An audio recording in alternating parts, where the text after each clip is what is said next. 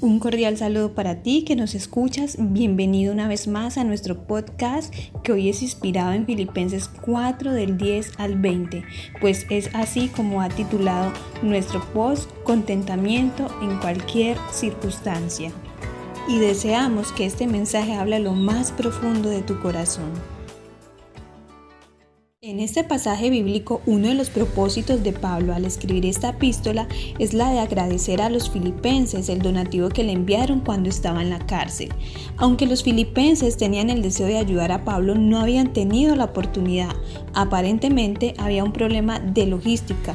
No tenían a un mensajero que llevara el donativo o no se habían organizado de tal manera que pudieran tener el donativo a tiempo. Cuando Pablo recibe el donativo, nos dice en el versículo 10, en gran manera me gocé en el Señor de que ya al fin habéis revivido vuestro cuidado de mí.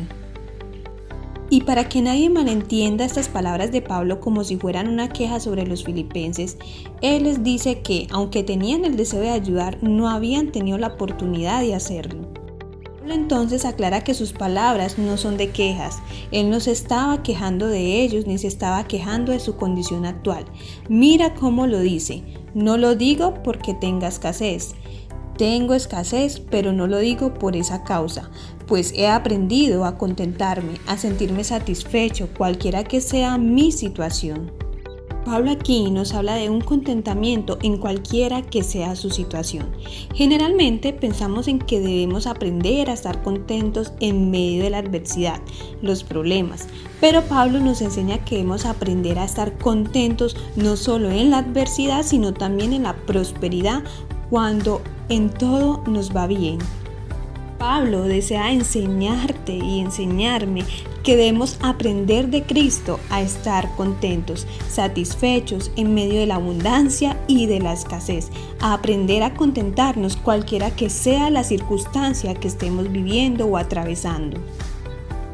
Lo primero que podemos ver del pasaje es que no podemos estar contentos a menos que hayamos aprendido a estar contentos. Pablo dice, pues he aprendido. Dos cosas son importantes aquí. Primero, fue Pablo quien aprendió, ya que el contentamiento es algo que se aprende individualmente. Esto no es algo que se aprende por cabeza ajena. Fíjate que Pablo no dice, he escuchado que debo estar contento cualquiera que sea mi situación, sino que he aprendido. No es suficiente escuchar cuál es nuestro deber, debemos aprender nuestro deber. Una cosa es escuchar, otra cosa es el aprender. Una cosa es cocinar, otra cosa es el comer. Cada uno de nosotros en nuestro carácter particular somos llamados a aprender a estar contentos, satisfechos, cualquiera que sea nuestra situación. Esto es algo individual, nadie lo va a aprender por ti. Tú y solo tú debes aprender esto.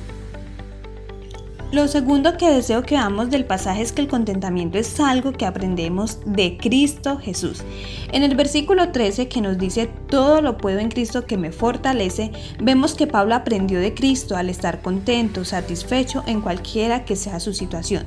No solo aprendió de Cristo el estar contento en medio de la escasez, sino también en medio de la abundancia.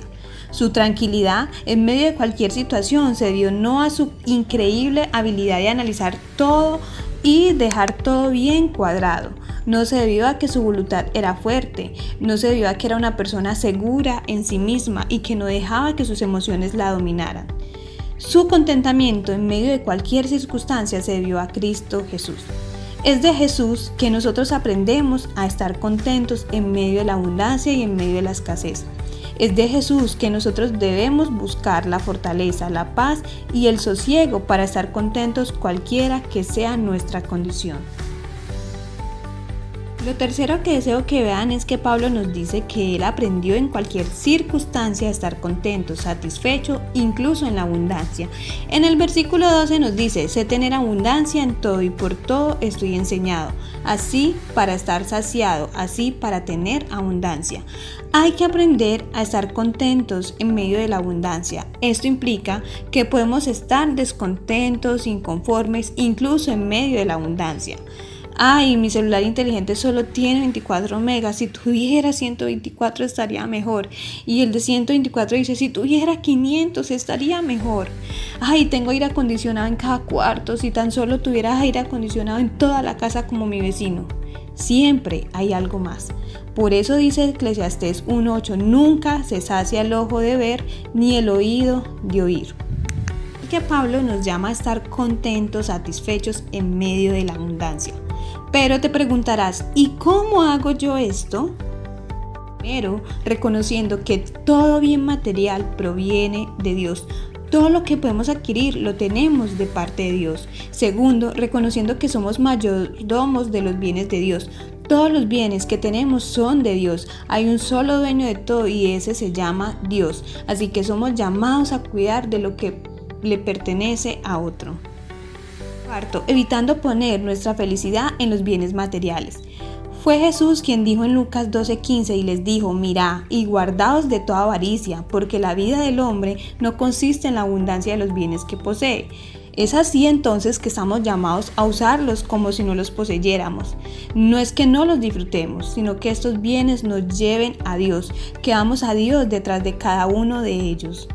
En usar estos bienes para ayudar a los demás. Dios nos bendice para que la abundancia que nos da le demos a quienes lo necesitan. En 2 Corintios 8:14 nos dice, sino para que este tiempo con igualdad la abundancia vuestra supla la escasez de ellos, para que también la abundancia de ellos supla la necesidad vuestra, para que haya igualdad.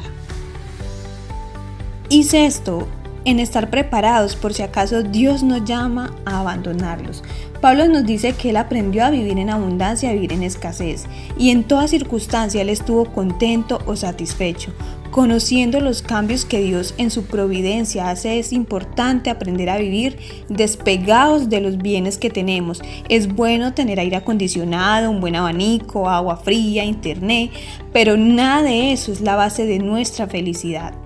Para ello necesitamos de Jesús. Él vivió su vida satisfecho de la suerte que Dios le marcó. Él era rico siendo dueño y señor de todo como Dios. Él vivía en la íntima, tranquila y dulce comunión con el Padre. Pero Él no tuvo problema en dejarlo todo y hacerse pobre por nuestra salvación. Jesús se humilló, vivió en una condición baja, pobre, sujeto a la ley de Dios, a la burla y al escarnio del mundo, a las dificultades de la vida y a la escasez quien decía que no tenía donde recostar su cabeza, que las aves del cielo y las horas estaban mejor que él, con casa propia. Por eso es que de él necesitamos su fortaleza, su gracia, su humildad y ausencia de codicia y envidia para poder estar contentos cualquiera que sea nuestra situación. Busca aprender de Jesús a estar contento en cualquier circunstancia. Pablo supo vivir triunfante en la necesidad, en el hambre, en la escasez, en la falta de alimentos, en la soledad, pero a su vez pudo vivir triunfante en la abundancia, en medio de la comodidad y del lujo. Ese era Pablo, un hombre que conocía bien las artimañas del enemigo y que no se podía confiar en ninguna situación. Así que te invito a clamar en oración ahí donde estás, todo lo puedo en Cristo que me fortalece. Repite conmigo, todo lo puedo en Cristo que me fortalece. No como una frase de superación personal, sino como una declaración de fe. Pues no se trata de ganar el partido de fútbol, se trata de la forma en que respondemos cuando se pierde ese partido de fútbol.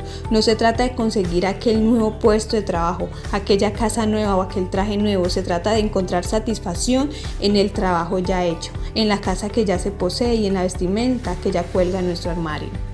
No se trata de las palabras mágicas para cambiar sus circunstancias, más bien se trata de confiar en el poder de Dios para estar contentos en medio de las circunstancias que hoy pueden cambiar.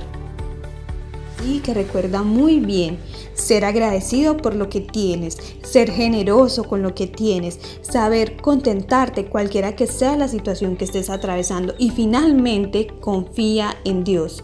Recuerda, todo lo puedo en Cristo que me fortalece. Gracias por acompañarnos hasta el final de este retador mensaje. Recuerda que somos Comunidad Cristiana de Fe Urabá, una iglesia con los brazos abiertos a tu llegada, una iglesia pensada para ti, para tus amigos y para tu familia. Dios te bendiga.